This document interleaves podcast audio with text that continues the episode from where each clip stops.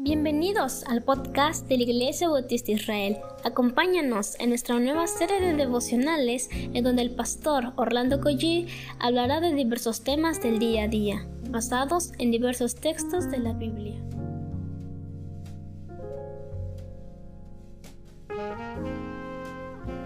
Muy buenos días queridos hermanos. ¿Qué les parece si comenzamos con una oración y dándole gracias por este nuevo amanecer?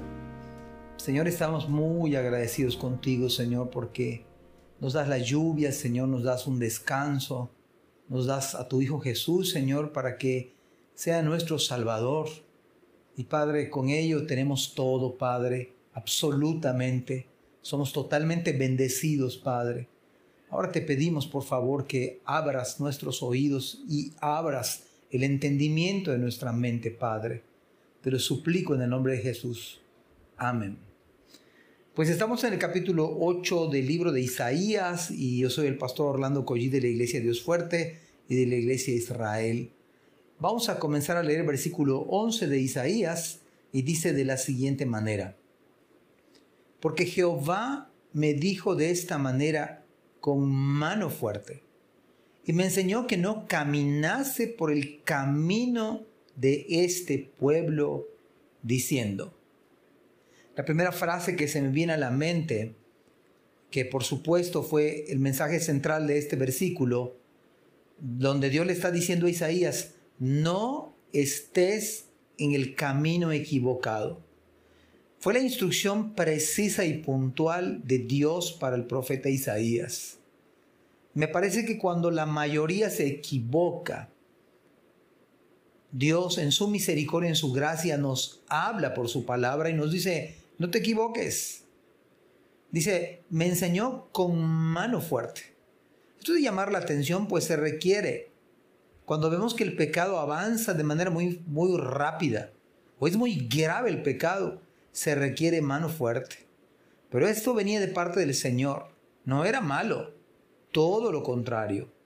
Y yo creo que debemos preferir que, se nos, que el Señor nos hable en primer lugar. Y aunque sea con mano fuerte, y aunque sea que nos enseñe, y, eso son cosas que en esta cultura, sobre todo en esta cultura del 2021, no nos gusta, nos revelamos a, a que se nos enseñe de manera fuerte. Y de que, por otro lado, que se nos enseñe, pensamos que todo lo sabemos.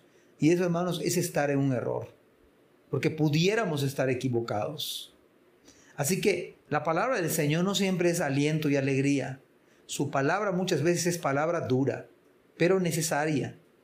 Si no fuese así, hermanos, estaríamos totalmente perdidos. Y en versículo 12 dice, no llaméis conspiración a todas las cosas que este pueblo llama conspiración, ni temáis lo que ellos temen, ni tengáis miedo.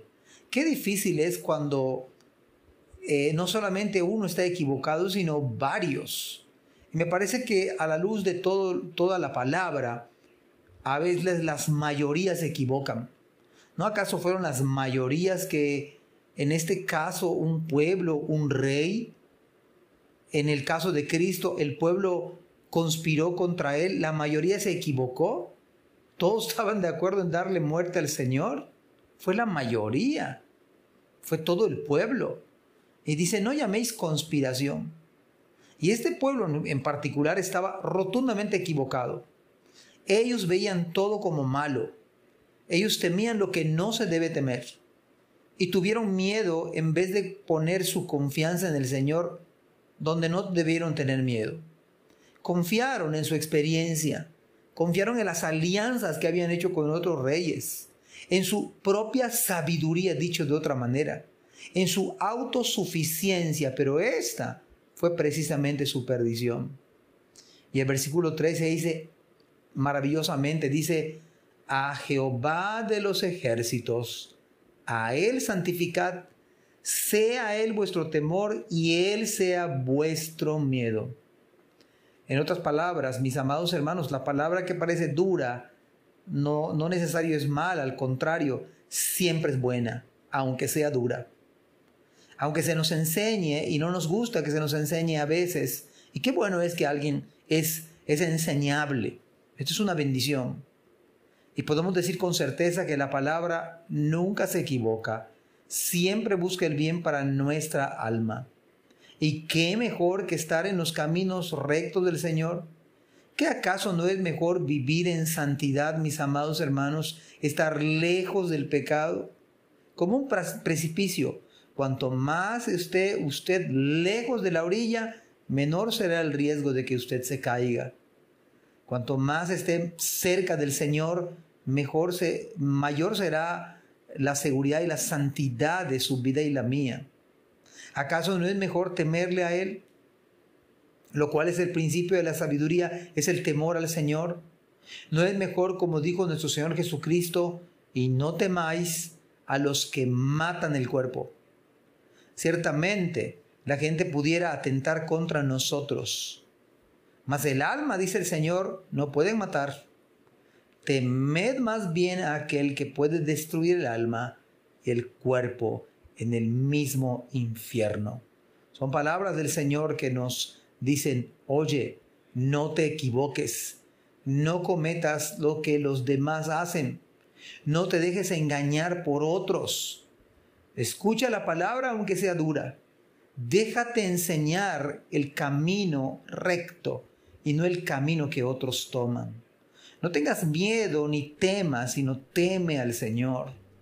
Son palabras que salen de la boca de Cristo.